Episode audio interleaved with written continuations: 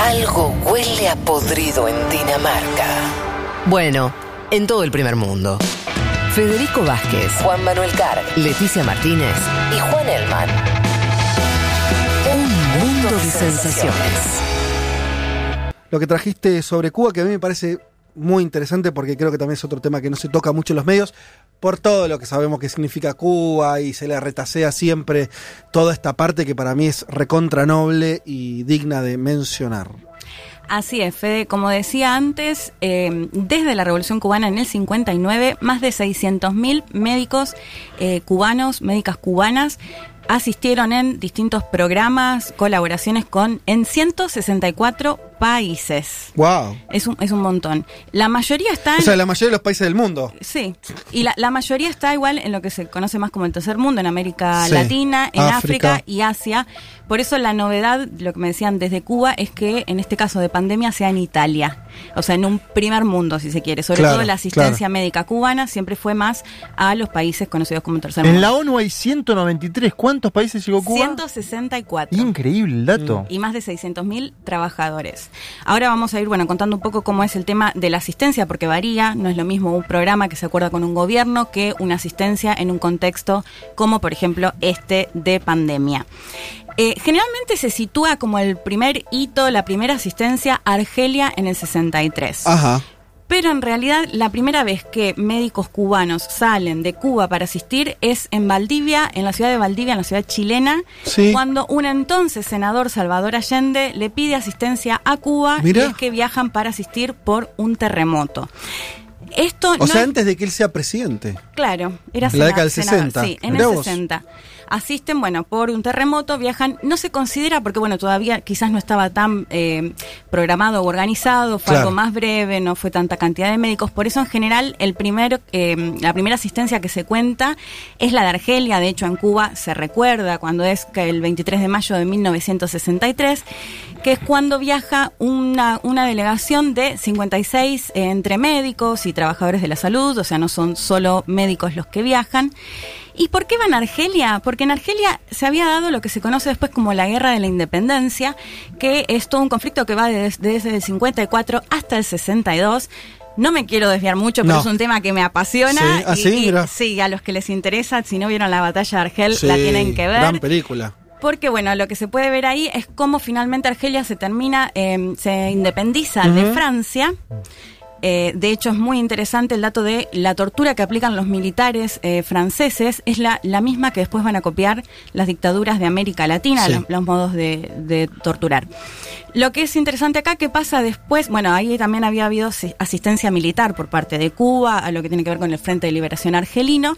Lo que sucede es que una vez que se independiza en el 62, no había prácticamente médicos, Claro. porque los médicos eran franceses, porque Mirá claramente vos. los argelinos y las argelinas no estaban en las mismas condiciones Mm. de poder acceder al estudio. Entonces, ese es el momento en el que Fidel Castro decide enviar a esta delegación que van, el- la primera camada, se, están allá un año, un año y medio, pero hasta la actualidad siguen teniendo coopera- cooperación constante de médicos que viajan no solo a Argelia, sino al resto de- del norte de África, sobre todo, donde hay un polo científico.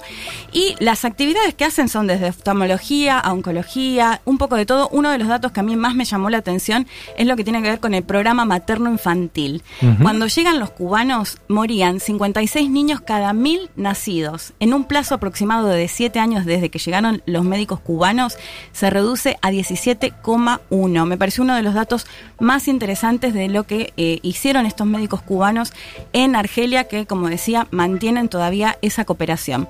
Eh, tuve la oportunidad de hablar para esta columna con Ibis Portuondo Martínez, que ella es actualmente es parte del Centro de Ingeniería Genética y Biotecnología de La Habana, pero además ella coordinó el polo científico este que está en Argelia, es decir, que coordinaba los médicos que están en el país y me contaba un poco cómo es esa experiencia, cómo se da esa experiencia de cuando llegan los médicos y las médicas cubanas a un país como Argelia, si les parece lo escuchamos. preguntaban al médico si había que pagar ga- algo, cuánto costaba la consulta, cuánto costaba la atención eh, recibida o la atención que iban a recibir. Y sacaban su, su, su, su, su billetera con los dinares argelinos, que es la moneda de ese país, y enseñaban lo que tenían, como preguntando si les alcanzaría para pagar ese servicio. Eso realmente también fue muy conmovedor porque mm, en Cuba la salud pública es, bueno, ya lo dice la palabra, es gratuita, no existe la, la medicina privada, la salud es gratis, es universal, es un derecho que tienen todos los ciudadanos y eh, nunca hemos tenido que pagar para, para recibir un servicio de salud. Por lo tanto, eh, a un profesional mm, cubano eh, de la salud siempre le, le, chocaba un poco, ¿no? Le resultaba un poco incómodo ver escenas como esta y rápidamente se le, se le respondía, no, no, usted no tiene que pagar nada. Se asombraba el paciente, ¿cómo que nada? No, usted no tiene que pagar nada, solamente mm, dar las gracias. Ahí nos contaba Ibis, bueno, este contacto que más me parecía muy interesante, recordemos que en Argelia hablan en árabe, en francés, en berebere, pero bueno, en español quizás muy minoría las, personas que hablan español. Y ella lo que me decía, no se entendían, pero igual eh, los argelinos y las argelinas cuando eran atendidos por médicos les daban un beso en la frente o les daban las manos, o sea, como que era muy lindo ver cómo recibían esto porque realmente no tenían que pagar un peso.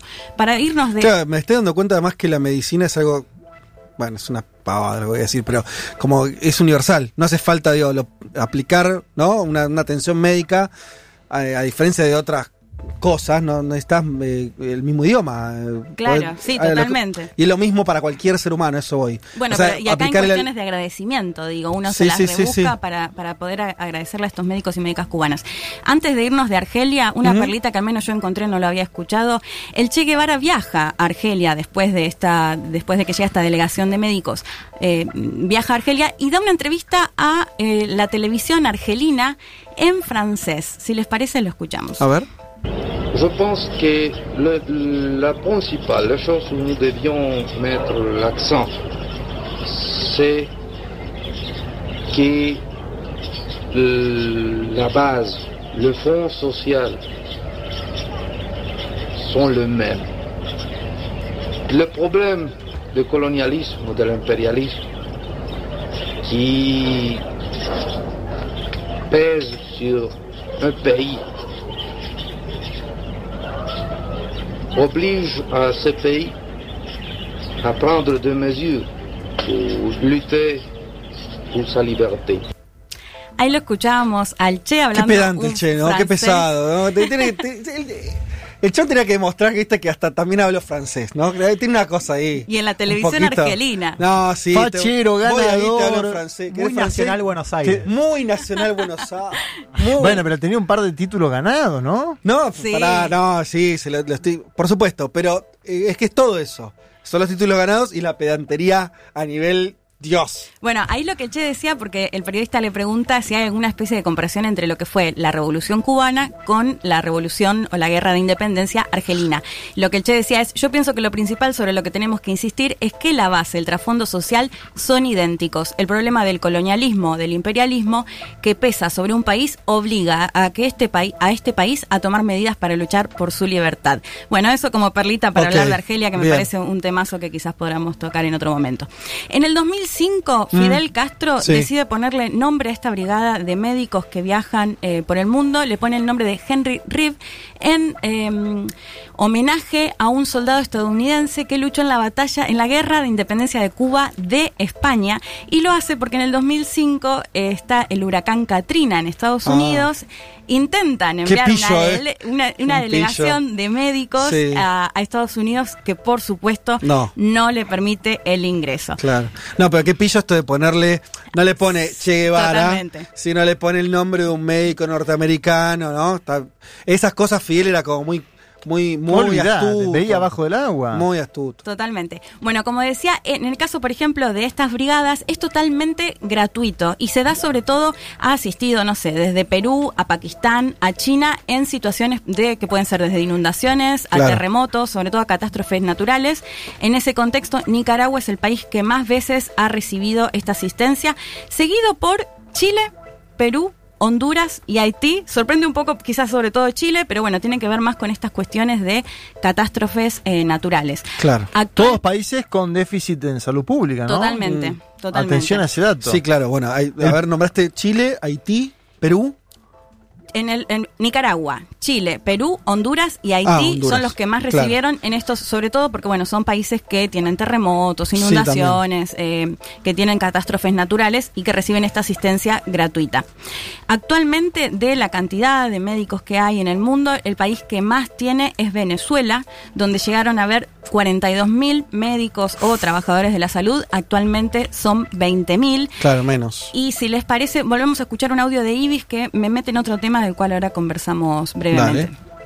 La Lo que ocurrió, por ejemplo, en Brasil fue bochornoso. El programa Mais Médicos de Dilma Rousseff, que se fue abajo con Jair Bolsonaro y prácticamente se expulsaron a los médicos cubanos. Pero fíjate, fue mucho más eh, maquiavélico todo el plan, porque antes de expulsar a los médicos cubanos, lo que hizo fue un llamado a todos aquellos médicos cubanos que se quisieran quedar viviendo en Brasil tendrían todos los derechos para quedarse ejerciendo en Brasil. O sea, los, los invitó a desertar de sus misiones para que se quedaran en Brasil. ¿Por qué? Porque sabe que son buenos y porque sabe que el país los necesitaba también para trabajar. En Ecuador eh, sucedió algo similar, solo que nosotros dignamente, o sea, el gobierno de Cuba con mucha dignidad retiró a sus médicos antes de que fueran expulsados por el gobierno eh, traidor de, eh, de Lenin. Y en estos momentos ya has visto, frente a esta pandemia de la COVID-19, la cantidad de personas que lamentablemente han fallecido en Ecuador y el, la, la falta de gestión de las autoridades de salud allí para enfrentar esta pandemia. Bueno, lo que planteaba es un poco lo que vimos sobre todo en los países vecinos como Brasil, Bolivia, esta idea de con el cambio de gobierno se expulsan a los médicos. Es bien interesante lo que cuenta de Brasil, ¿no? Que primero eh, Bolsonaro les ofreció quedarse y después se expulsa lo que sería el programa, si se quiere, Sí. o el hecho esto de decir, Porque bueno, creo que hay- Bolsonaro, per- te anoto esto, porque me- me- mm, tengo ese recuerdo que él eh, los había querido contratar individualmente. ¿Ustedes Claro, eso es lo que, lo que Ah, cuenta ella, que primero les ofrece Claro. a vos, Fede Vázquez, Sí, sí, médico, sí. quédate acá, pero yo después voy a dar de baja el programa. Claro. O sea, que no figure que Cuba está Exacto. colaborando con asistencia, sino que este médico decide quedarse. Bueno, es interesante esto lo que ella planteaba, esta campaña de desinformación, y bueno, cuando hay un cambio, hubo en estos casos cambios de gobierno, esta idea de expulsar, de tratarlos de casi operadores o espías me- eh, cubanos. Eh, un caso que a mí me parece muy interesante es que, que ha sucedido en otros países, lo que se conoce como misión milagro, que es la, la operación oftalmológica de Sí. personas que estaban casi en la ceguera y en menos de 20 minutos, de 20 minutos, se realiza una operación por la cual vuelven a, a tener su vista y el caso de Uruguay particularmente me parece súper interesante donde más de 90.000 uruguayos y uruguayas recibieron esta operación y lo interesante es que previo a esta llegada a este programa a Uruguay, el valor de esta operación rondaba entre los 1.500 y los 2.000 dólares. Es decir, que solo lo podían hacer, por supuesto, quienes tenían dinero. Por eso es muy interesante que lo hayan podido hacer las personas que no podían acceder de manera económica. De hecho, me estaba justo eh, escribiendo Leandro Grillet de Uruguay, Sí. que él decía que es interesante que ahora hasta Francia está pidiendo la ayuda de médicos cubanos para sus territorios en ultramar. O Ah, sea, es que ya no sería eh. Italia solo, Sí. Sino que... eh, bueno, Aprovecho que nombraste a Leandro para decir algo. Eh, el gobierno actual de Uruguay, nuevo gobierno, Luis Lacalle Pou, no invitó a la Asunción a Díaz Canel. claro. Y estamos viendo 90.000 uruguayos que pueden ver gracias a la medicina Sí, cubana. no, muy loco. Qué locura cómo se trata, ¿no? En términos diplomáticos. Bueno, para ir finalizando, lo que planteaba un poco Ibis es esta campaña de. Volví a decir, Ibis, ¿es quién es? Portuondo Martínez. Ella es, actualmente forma parte del Centro de Biotecnología de La Habana, de Cuba, pero fue quien estuvo eh, coordinando a los médicos durante ahora 2006 al 2013, creo, Sí. eh, que estuvo coordinando a todos los médicos y trabajadores de la salud, no solo en Argelia, sino en el Magreb, en el norte de África. Ah, ok, la parte internacionalista ligada a Medio Oriente o, a- o a- Eh, al norte, Nor- de- norte sí, de África. Sí, al norte de África, por eso ya estaba en contacto directo Y con por eso los sabía- médicos y las médicas Claro. cubanas. Y además, bueno, trabaja No, en el centro de La Habana. conoce esto que nos que vos con- Sí, trabaja directamente con ellos, o sea, con los médicos y las médicas que eh, van a estos, como decía antes, asistencias que en algunos casos son totalmente gratuitas y hay otros que se eh, arreglan con los gobiernos, que son, por ejemplo, programas como puede ser este de Misión Milagro, donde los eh, ciudadanos y las ciudadanas no pagan un peso por recibir este servicio.